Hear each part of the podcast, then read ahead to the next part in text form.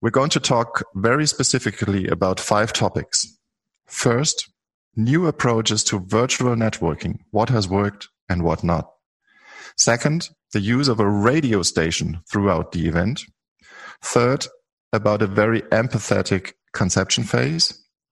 Fourth, the special challenges of combining previously re regional events into one global event. And fifth, I would like to have a personal outlook of our guests on the future development of SAP DKOM.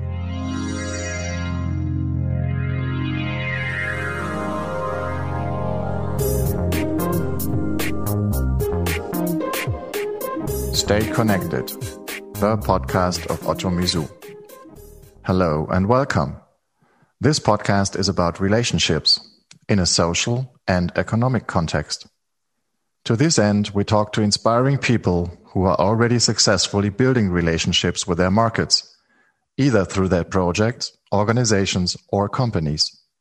We want to know how these relationships are created, how long they last, and what economic value they have for companies and organizations. My name is Helge Thomas. I'm creative director at ottomisu, and I will guide you through this show.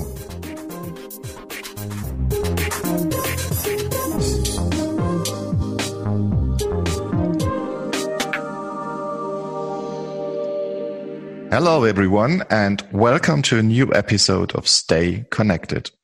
First of all, as you noticed, we will be broadcasting this episode of our podcast in English. It's just because we will be talking about a global project and we want to share the insights globally as well. This show is about a project that has managed to build and strengthen relationships between uh, 30,000 people worldwide. Once again, 30,000 people worldwide. We are talking about SAP DKOM 2021. The abbreviation DKOM stands for Developer Kickoff Meeting and is an annual event where SAP developers network and inform each other about the latest developments.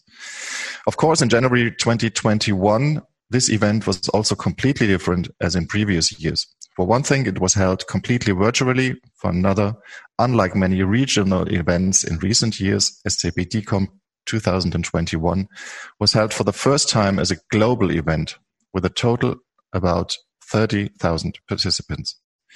In this broadcast, we would like to share with you a few valuable insights and personal learnings from this huge project. To this end, we have invited three guests whom I now like to briefly introduce to you. On the side of our customer SAP, there are Sabine Dörken and Bruno Volpi. Both of them were project co-lead of SAP DKOM 2021. Welcome, Sabine and Bruno. Hello. Hi, everyone. Hi, welcome. And from our team, I would like to welcome Sven Rudeloff. He was project lead on the ottomisu side. Welcome, Sven, as well.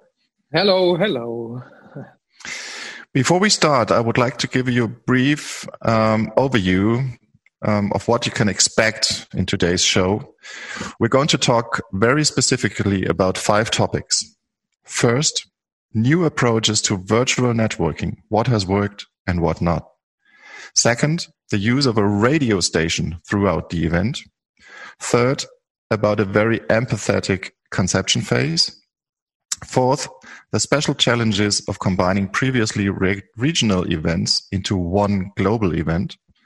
And fifth, I would like to have a personal outlook of our guests on the future development of SAP DKOM.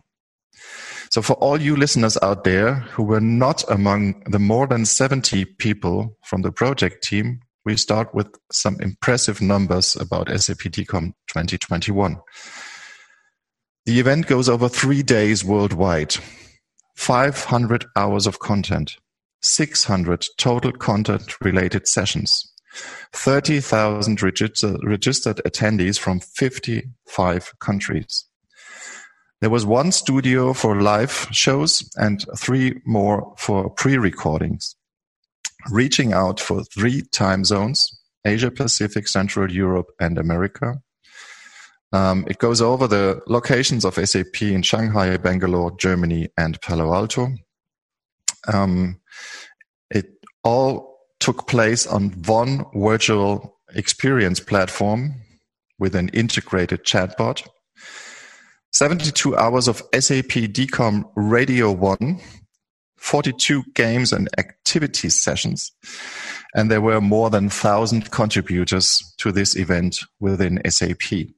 Wow. Sabine, Bruno, and Sven, that sounds like a lot of work. Have you already recovered a bit? on the way, on recovery. okay, Sven is on the way. How about you, Sabine? I'm shortly before two weeks of vacation and yeah, looking forward to this. Congratulations to that. How about you, Bruno? Did you recover since that huge project? Yes, um, we are, uh, yeah, more relaxed, of course, but post-event phase is also pre-event phase. So are already looking forward and starting to plan the, the next year's edition. Okay, already. As we say in Germany, after the match is before the match. Exactly. Um, yeah. So let's go to the first topic. It's about virtual networking. Um, I mean, it's the centerpiece of any live event uh, when it's happening in the real room. Meeting new people, catching up with old acquaintances during casual exchanges in the real room. This usually happens at the coffee bar or in corresponding networking areas. But surprise, it doesn't work that way at virtual events. This is exactly one of the major challenges since the beginning of the pandemic um, for the event industry at all. Um, so at DKOM, you did different things. So, for example, you called um, the networking spaces hangout spaces, and you didn't just say just now network. Instead, you gave each room a theme. For example, there were activity channels like cooking, percussions, yoga, and Bollywood dancing with an instructor. Of course, also SAP topics like ideation and creativity or the questions, what will developers do in 2030? So you build a lot of bridges for these 30,000 people to network during DKOM 2021. Question to you. What did virtual networking look like at DKOM and how did it work out in the end? Yeah, Helge, I mean, you, you already mentioned it. Um, you cannot just open a room and expect people to go there and talk with each other. That's not working. Mm-hmm. But if you give a topic and you give some common theme to talk about, this is something which works quite well. Further, the activity channel with the mindfulness sessions, with the music sessions, we found a lot of people there and people enjoyed it even if they had the feeling that's not exactly networking. Yeah, you do something together, you're having fun, but um, the possibility to talk to each other is a little bit limited there. Yeah, of course.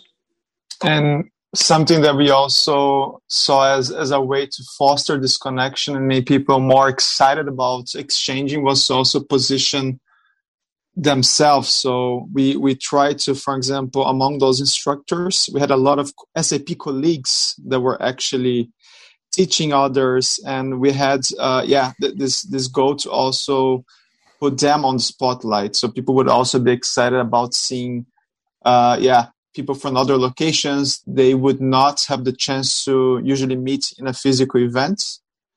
Mm-hmm. So to also try to yeah um, yeah foster this this internal uh, promotion of specific colleagues and locations.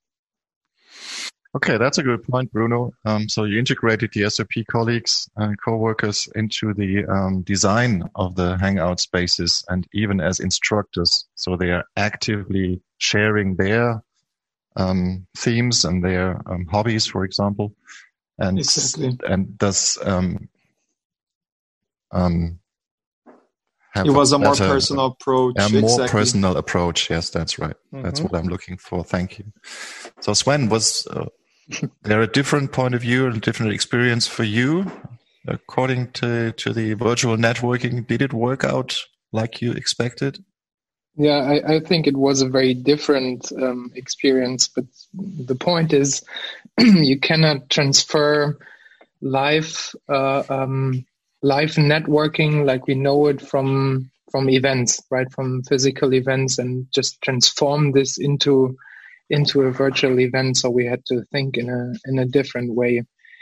Um, from a general perspective, I think I can emphasize uh, Bruno's point. So we gave, since we we changed and transformed a DKOM from like soils, like before the events have been like taken place in Messe Karlsruhe for the German colleagues, and then there was a different event in Shanghai and in Bangalore and Palo Alto. And when we transformed the DKOM to a virtual event, we gave uh, the developer community the opportunity for three days to really come together. That's the biggest point of networking, what we did. What mm. they do throughout the year is sure they can connect to each other in projects.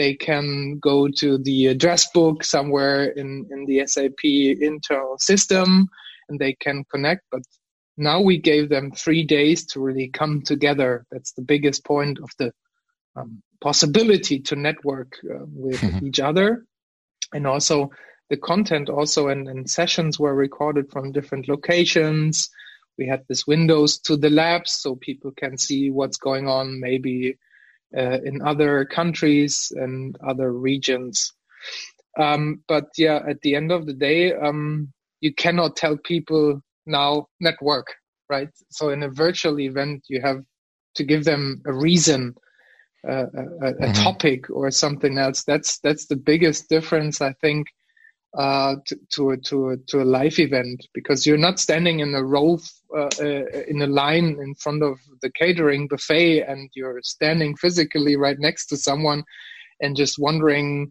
how long it might take to get the burger you like to eat. So you exchange automatically.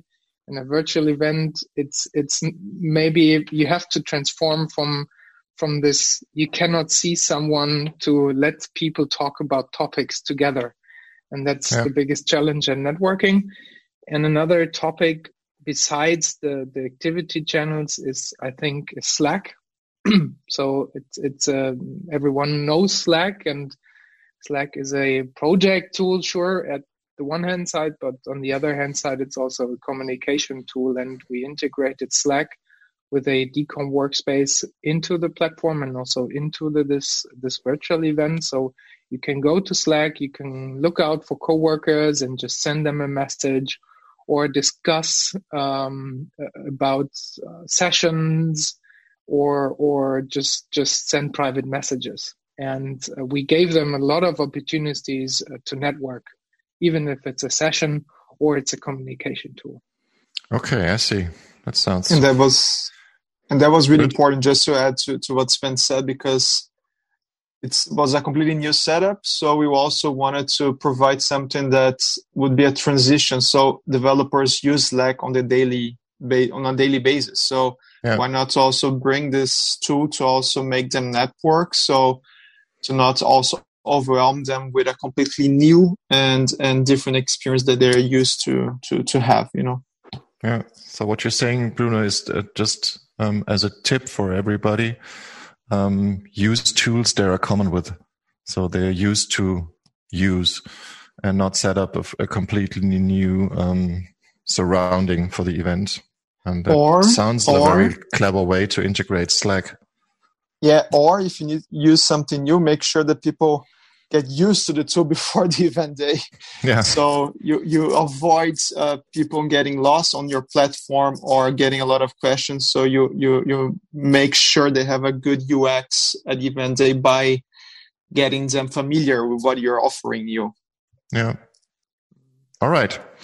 And then just so, just another another topic which we experience um, um also what you experience in in meetings like in virtual meetings still um, people are somehow camera shy mm-hmm. still what we expect as as professionals in communication like we did it in our team meetings or in our project team meetings uh, or in daily calls that you switch on the camera that you can see each other mm. but still um, what i can say also an experience from other virtual events is that it's still on the way that people open themselves with a camera picture. Maybe uh, they are not fine with their background, where they're sitting, or whatever.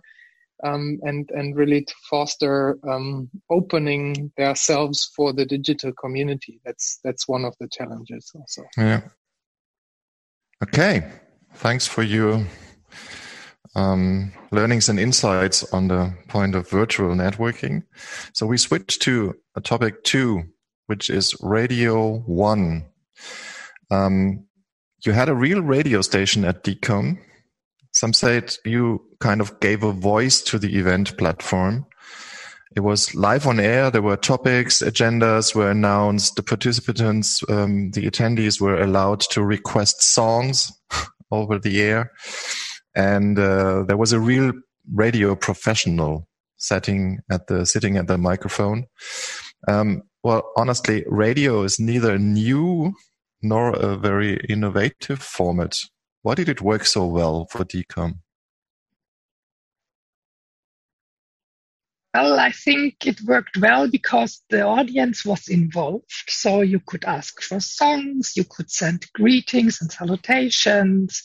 That was somehow nice and human. Further, we had very professional moderators it was just nice to listen. It was a nice mixture of information and really good music. Mm-hmm. Yeah, and the funny thing is, uh, it all was virtual and very high technically developed. And as you said, uh, uh Helge, uh, radio is just seems like a very analog and very simple thing.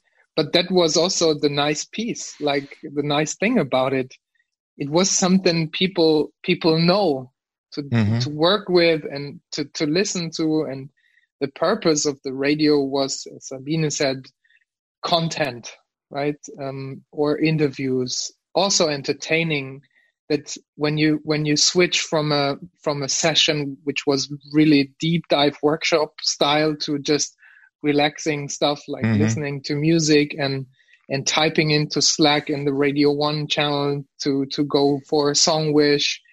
Even they could whatever take the radio with them because it worked on the mobile devices and and yeah, that was very very very very nice. And what I what I um, what we did in the production office in the morning to get awake, we we opened up uh, the Radio One because it started earlier than than the sessions, and we just got into this DKOM mode and there was some nice music and we had this this good moderators and that was just good for the mood. I think uh, that that was one of the the nice parts. Yeah. Okay. Reminds me of robin williams.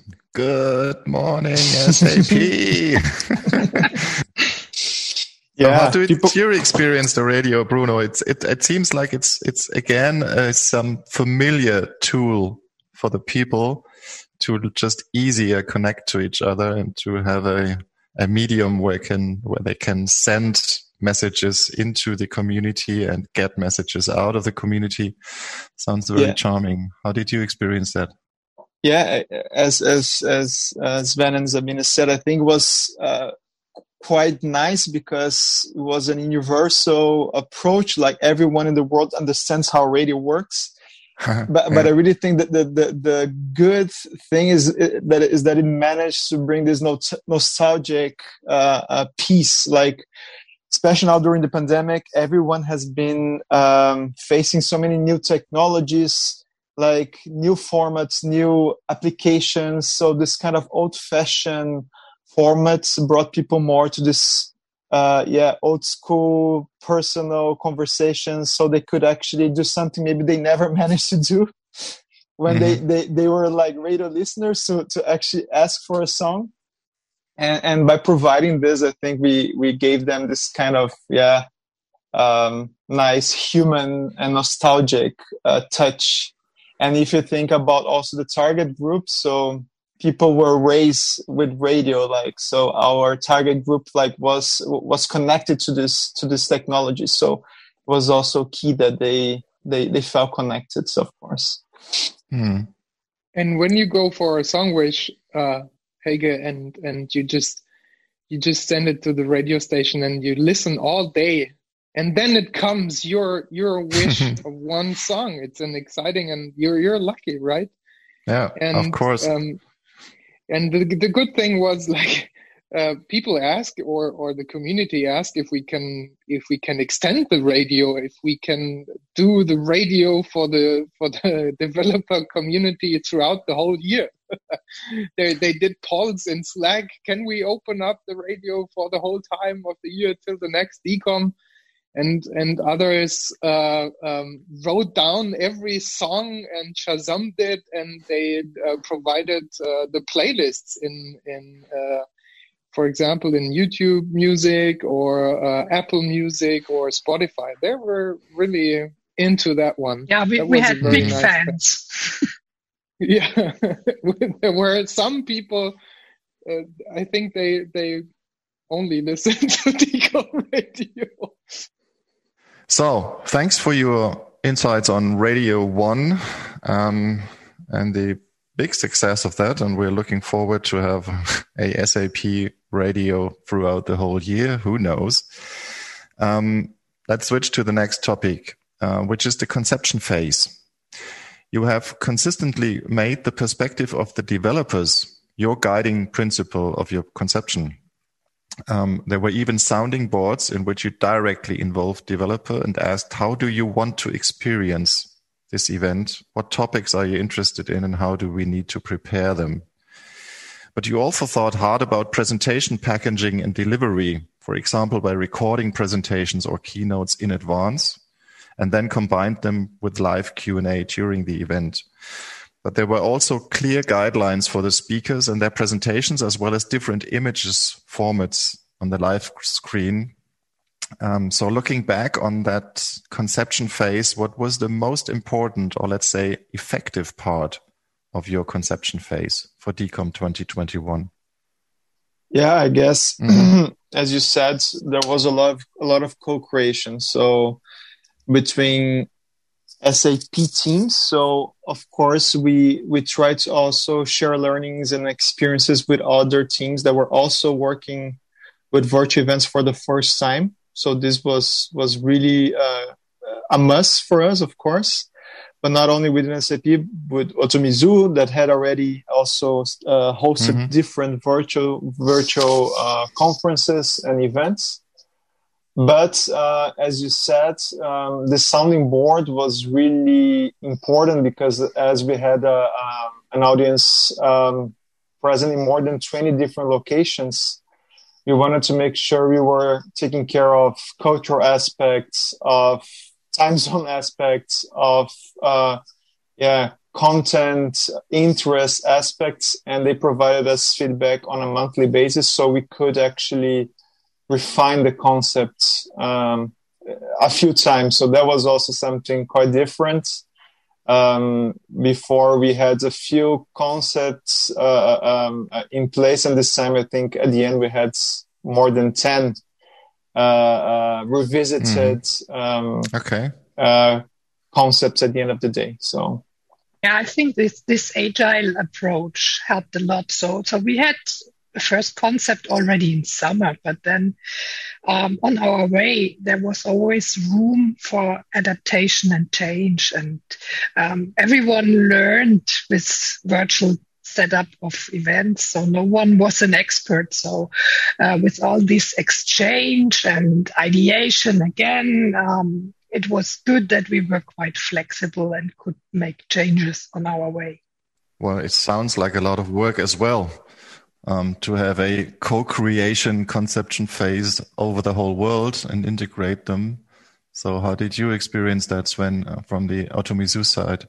Yeah, from from the ottomisu side, um, we, st- uh, I mean, we started from scratch, right? So the SAP DKOM was a physical event in the years before. We did some streamings um, uh, in in the physical event, but we were on, however, ground zero, and um, it re- it really helped um, this co-creation, and that's specific for for the work between um, SAP and ottomisu. Um, also, the years before we did all the conception of, of DKOM in a co-creation because bringing together uh, the minds uh, usually uh, the output is way better than when just one person is thinking about things. Um, that's that's of course yes one important part. And looking at the uh, conception phase, there were like two different phases.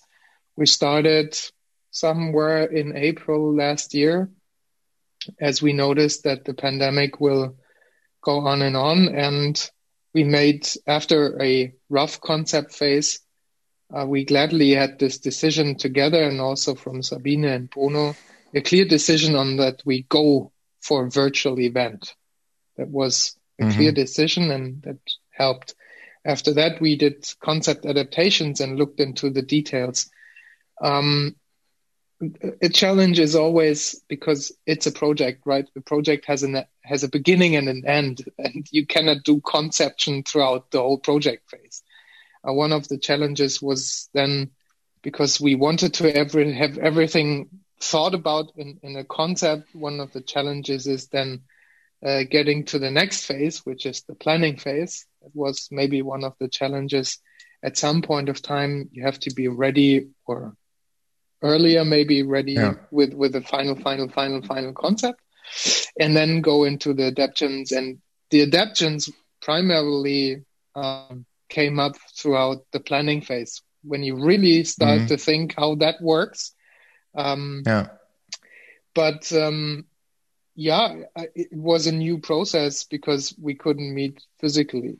So also using new tools for conceptual work, uh, integrating the sounding board was a big help, and and what was for me was was a very good experience. And now after DKOM 2021, we have a a Bible so we call it. So in this 200 pages long uh, document, we see how we initially thought about the DKOM, how we really executed it, and what kind of ideas we still have in stock and what our experiences were. And um, that's a good ground, common ground to, to start uh, DKOM 2022. So, yeah.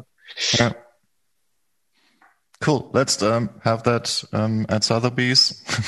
it, will, it will have millions of bets, I think, um, millions of, of offerings to have that 200 pages SAP DKOM Bible to learn from it. Actually, okay, thanks this, for that. The server structure is too complicated that someone will find it. uh, okay, okay. So you're safe. Yeah, yeah, we're safe. safe we that. hide it. We hide it somewhere in the depths of, of, of the shares the last secrets.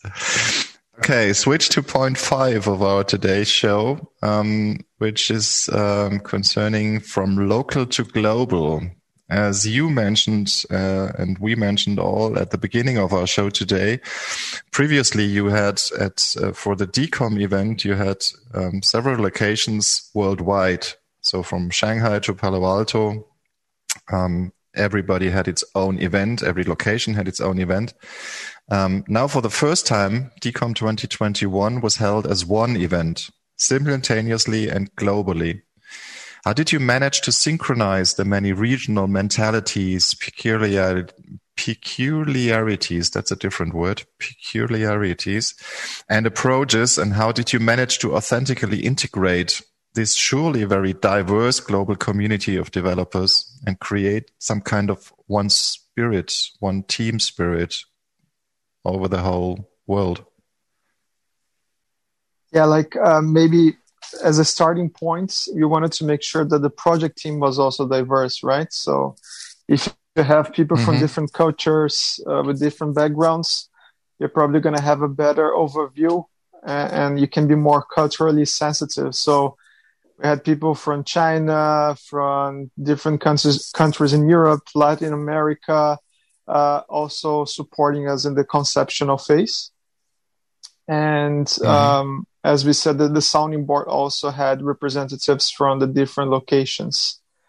And also from a, a team perspective, a core team perspective, we, we established KPIs to ensure that we had um, international speakers, for example, that we had a good balance between genders, um, and and that's of course it, it, was a must. It's a must for SAP in general, but uh, we we really took this into account when we had to select sessions. So we we tried to actually integrate as many different locations as possible.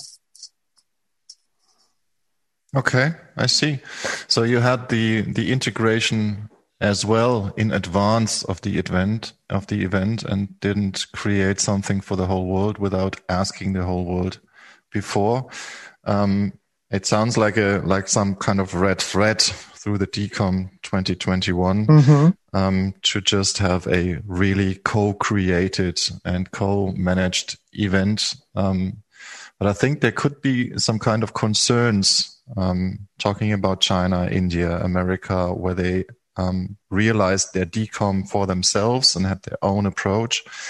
Um, was there an agreement from the start, or did you have to discuss to to um, kind of diplomatic approach to use a diplomatic approach to get them all in, or was there an agreement of the whole world to say yes, let's have one DKOM and one global event? Sabine, how did you experience that? I mean, at the end of the day, the, our target group is not so different. They all have the same interest. They want to learn about development topics. And that's mm. a good starting point. And um, I mean, it depends. What we learned now, it depends a lot what people compare with. We had some people like the Germans, they had a big event, a physical event the years before with hundreds of sessions. So we offered mm-hmm. more or less the same in the virtual world now. There were other colleagues, they had maybe a small event or no event at all. They only could have a look at the keynote broadcast. So for them, what we offered now was like heaven. They had the full picture. They can choose from hundreds of sessions. So um, I think it, it, depends from where you look at. And um, I wanted to add something to the question before. So, um, as mentioned before, we tried to bring in all the different nationalities. So we were asking, for example, for yoga teachers from India. We had someone teaching Tai Chi from China. We had some mindfulness trainers from the US. So we tried to involve the people from the different locations to also mm-hmm. show the diversity of our employees. Yeah. And we also sounds sounds wonderful. So peace peace is possible. World peace is possible in the end. And you guys from SAP DKOM, you proved that right. Sorry, Bruno, you wanted to no, add no, something. Uh, also, uh, talking about the, the content sessions, we also had part of the agenda bottom up uh, uh, created. So we asked the developers to submit the sessions they would like to to to present, and then we had also a global voting. So more than than like yeah, we had a, a thousands and thousands of votes. So we we wanted to make sure that people could also see themselves and actually actively also decide on what was uh, what was presented at the end of the day. So we had a really good scope of, of sessions from different locations. Okay, brilliant. So finally, Sven, um, from the ottomisu side, for you as well, it was a switch in the approach from a local event in the recent years, which you as well managed as a project lead, to a now globally virtual event. How did you experience the way from local to global? I, I like it. I mean, I, I did so. I love it. I, I love really it. love it. no, um, just kidding. Um, no, not really kidding, but um, yeah, I like working for me personally, I like working internationally or globally. So, um, and also for for ottomisu from an agency perspective, I think it was a huge step because um, when I remember planning the studios, we also talked to Palo Alto and created studio setups with Palo Alto uh, mm-hmm. uh, partners of SAP and uh, also in Bangalore and and in, in China. And unfortunately, we had to close down the studios and do home recording because due to the pandemic situation. Um, also, a project completely in English uh, for our employees was was a real boost. Um, but as we started the conception phase, it was very clear for me that it's it needs to be a global event for sure. When we have the chance to do a virtual event, it has to be globally when the audience mm-hmm. is globally. And from an organizational perspective, um, that was easy to handle because it's one platform. And a virtual event is always uh, timeless, meaning uh, you can do whatever you do, and you're not referring to a location you have to rent, right? So um, you can extend the time, and we we focused on the time zones that everyone gets a chance to different points of time throughout their day, uh, even if it's in the morning, in the afternoon, in the evening, to join the sessions and and to respect uh, uh, the time zones. Yeah. And that's what I liked, and also seeing the activities from from all the different uh, countries, looking on on the photos sent in uh, and and experiencing throughout the day because I mean the organizational project team we we were in DKOM the whole day and the whole night to see also how the audiences like different songs in in the radio. That was also fun right? So when mm-hmm. the when the colleagues from Bangalore were online that was something different to listen on the radio uh, than for example the Germans right? So um, that was that was a was nice to see. Okay, so I see.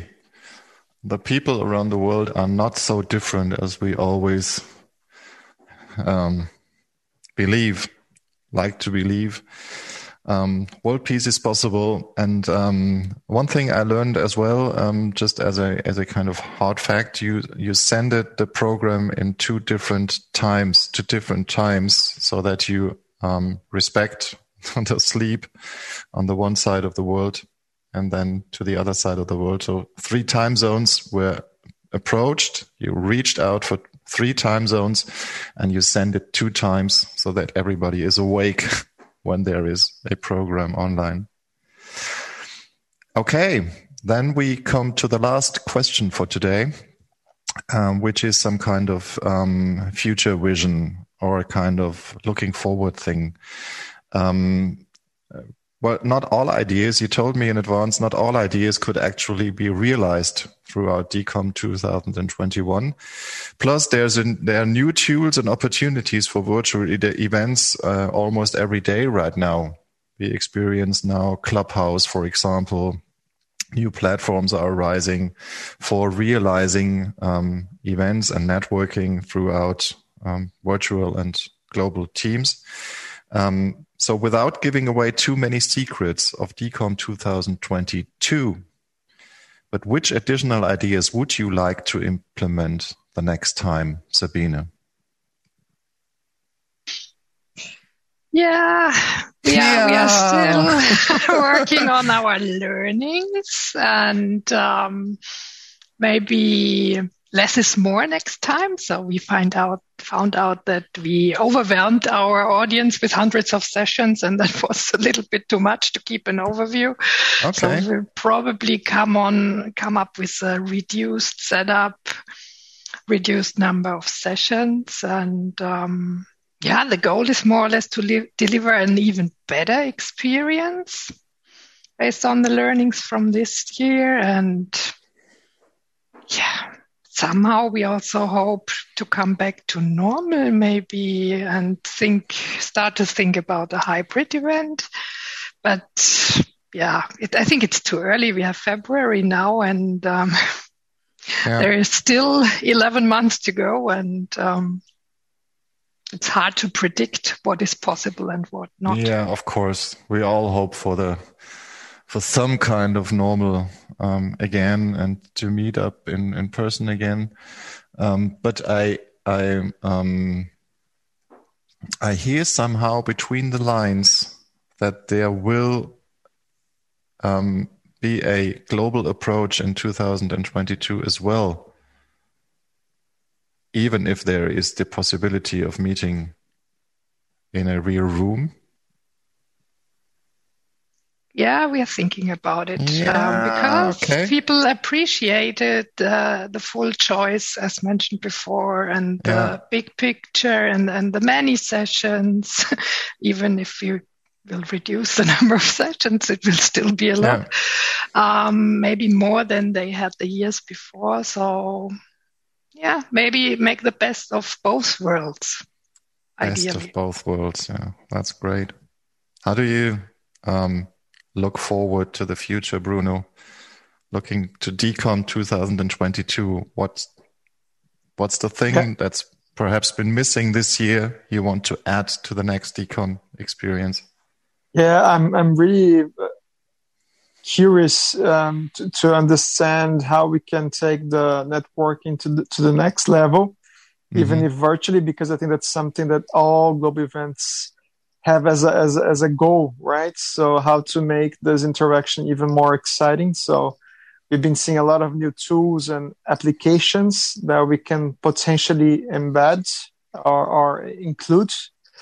Uh, and I'm also, but I'm also really curious how to, uh, yeah, be sensitive and also understand uh, the different stages the the the, the countries will, will will will have right so you're going to have a global event but some countries will be already full open for in-person events while mm-hmm. some are going to be still in maybe lockdown mode so i think that's going to be also quite a, an interesting challenge how to to yeah living awards in which uh, the, the COVID pandemic is evolving in really different stages. Yeah, I see. You have to be kind of patient on the development yeah. of the pandemic to see what's what's happening. Um, okay, Sven, what's your idea? You want to add to 2022? Is there a special thing you, you missed this year and you said, okay, when we do it again, then we have to realize that too? To, to be honest, we already did a lot of we already brought a lot of ideas into the DKOM, beginning from chatbot, from Slack, from radio, from social wall, from Newstaker. We had a great design. I think we, we have to do somehow some homeworks those are the learnings out of DKOM 2021 and and um, to develop and to to bring those those core functions and core experience to the next level.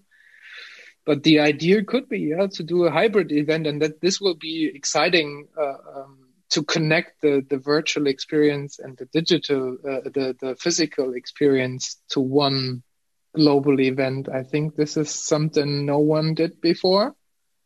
And that's the big idea maybe to to do one of the the largest hybrid events and combining the experiences.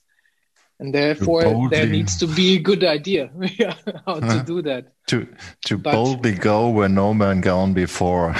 yeah, yeah. Talking about SAP Trek, Star Trek. Cool. Sounds great.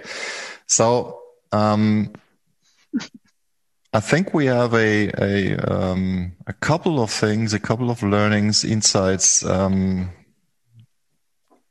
put together now, um, and we're nearly on the end of the of the show. I know Sabine, you're about to leave because you have um, your next next date, your next conference, and you're preparing for your vacation. We learned in the beginning so I thank you guys, um, Sabine, Bruno, and Sven, uh, very much for your insights, for your secrets, for uh, giving um, your thoughts on virtual events, on virtual networking, conception, radio, the global approach.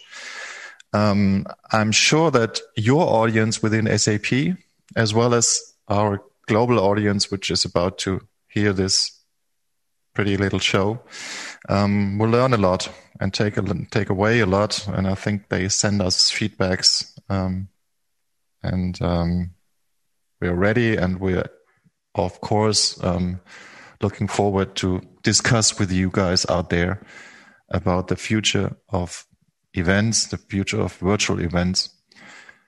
This was today's show about DKOM 2021.